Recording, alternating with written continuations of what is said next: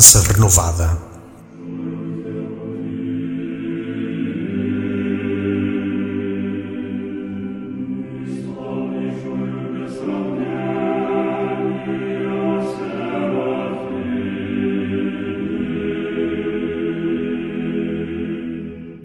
Preparo-me. Procuro um lugar adequado e uma boa posição corporal. Respiro lenta e suavemente. Silencio os pensamentos.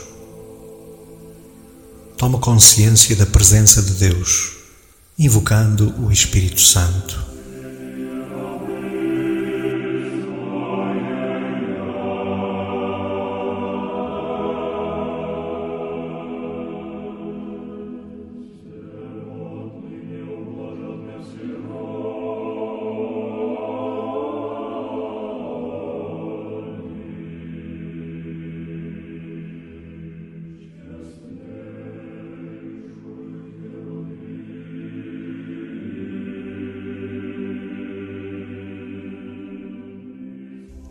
Leio pausadamente o Evangelho segundo Lucas, capítulo 9, versículo 28 a 36, sublinhando e anotando o mais significativo. Naquele tempo, Jesus tomou consigo Pedro, João e Tiago e subiu ao monte para orar. Enquanto orava, alterou-se o aspecto do seu rosto e as suas vestes ficaram de uma brancura refulgente. Dois homens falavam com ele. Eram Moisés e Elias, que, tendo aparecido em glória, falavam da morte de Jesus, que ia consumar-se em Jerusalém. Pedro e os companheiros estavam a cair de sono, mas, despertando, viram a glória de Jesus e os dois homens que estavam com ele. Quando estes se iam afastando, Pedro disse a Jesus: Mestre, como é bom estarmos aqui. Façamos três tendas, uma para ti, outra para Moisés e outra para Elias. Não sabia o que estava a dizer. Enquanto assim falava, veio uma nuvem que os cobriu com a sua sombra, e eles ficaram cheios de medo ao entrarem na nuvem.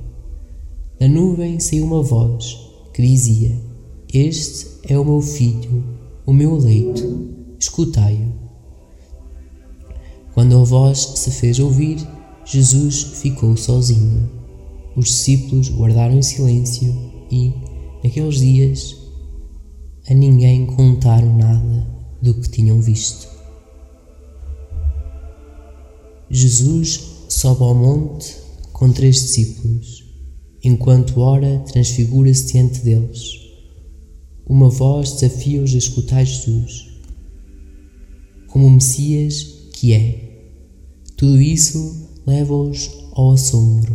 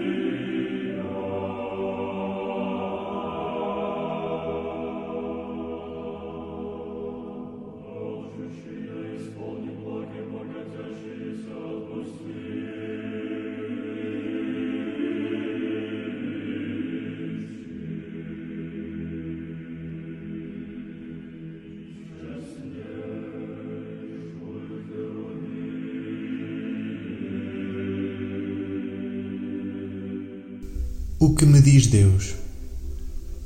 Deixo-me interpelar por este episódio e seu significado. A transfiguração ocorre após o anúncio da paixão e morte de Jesus. Tal notícia mergulha os discípulos na perplexidade e consequente abatimento. Para revivar a sua fé, Jesus convida-os à oração. Para ele, alimentar a comunhão com o Pai é uma necessidade vital. Para nós, é o meio indispensável para reafirmar a nossa identidade, sobretudo em tempos de crise. A oração, feita de escuta, relembra-nos o dever de seguir Jesus, o eleito de Deus. Com ele, torna-se possível enfrentar qualquer cruz.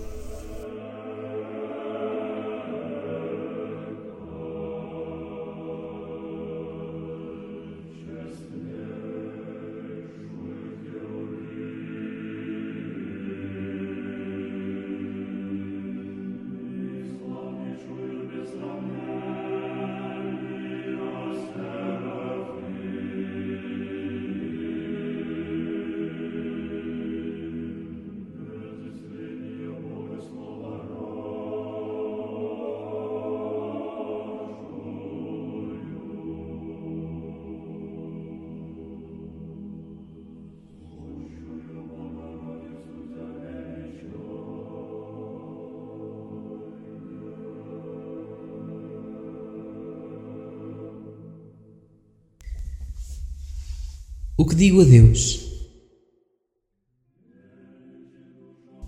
Partindo do que senti, dirijo-me a Deus orando. Senhor, rezo pouco e mal, talvez por isso me reconheço frágil diante dos problemas que me desassossegam, das imagens da guerra que geram em mim revolta e do sofrimento dos outros que me abala.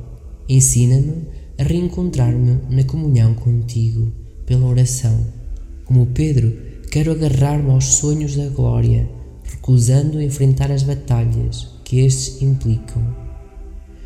Pretendo eternizar os momentos de acalmia, esquivando tudo o se assemelha ao Calvário. Esqueço que seguir-te inclui compromisso com a verdade e a justiça, e essas águas são sempre agitadas.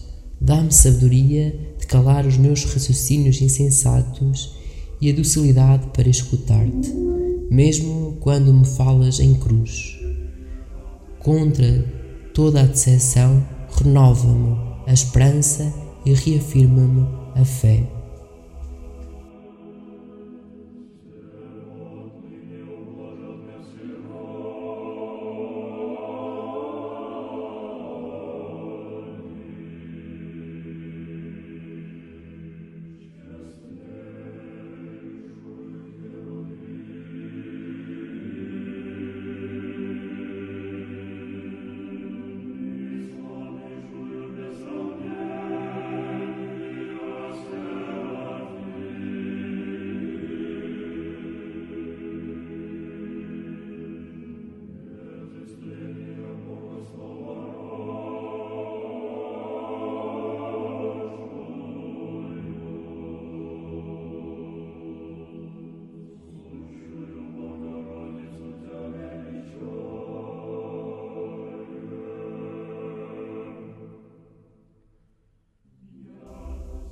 O que a palavra faz em mim. Contemplo Deus saboreando e agradecendo. Senhor, na oração vislumbro-te glorioso. Por meio dela reanimo-me a retomar o teu caminho, louvando e contemplando-te. Inspira-me o que esperas e mereces de mim. Apoiado em ti, comprometo-me em algo oportuno e alcançável, crescendo na minha relação diária contigo e com os outros.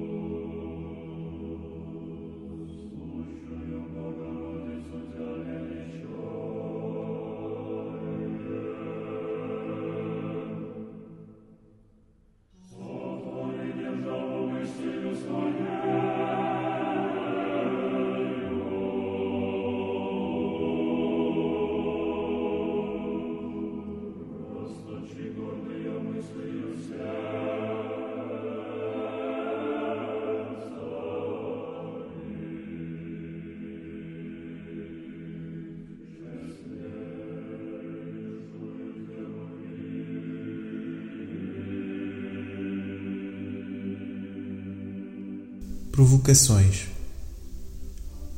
Quando rezo, como rezo, por que rezo?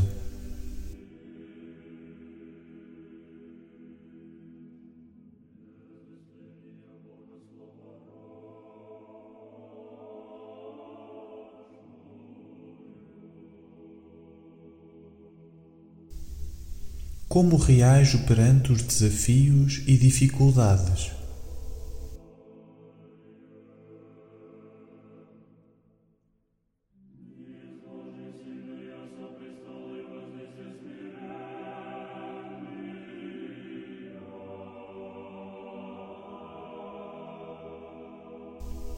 Escuto Deus mesmo quando dói.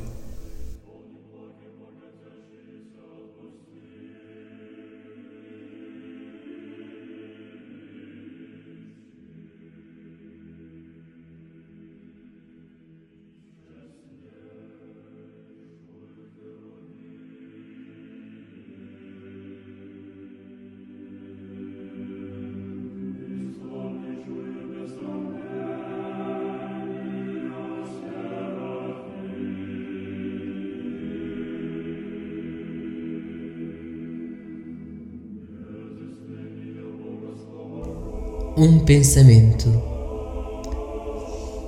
A fé que mais amo, diz Deus, é a esperança.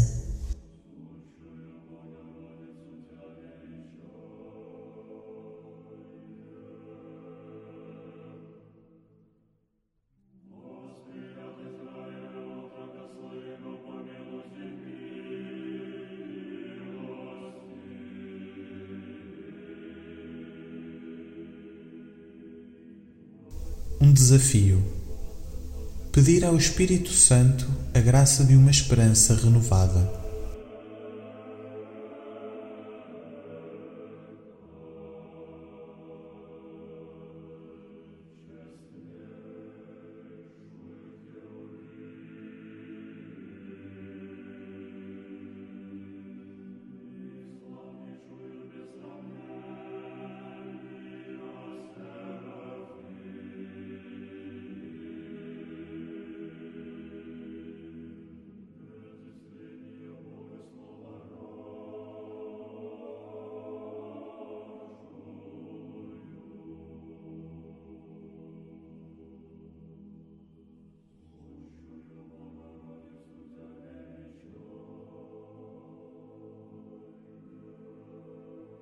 Uma oração poema.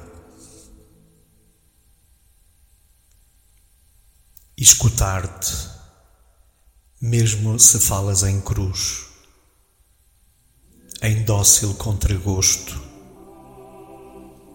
porque ver-te, entrevendo tua glória, reaviva a esperança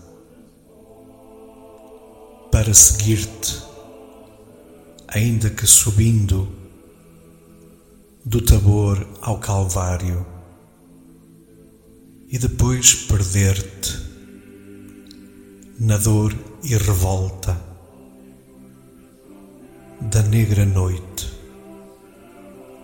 e imprecar-te, irado de impotência pela guerra injusta e, por fim, reencontrar-te no silêncio e serena escuta.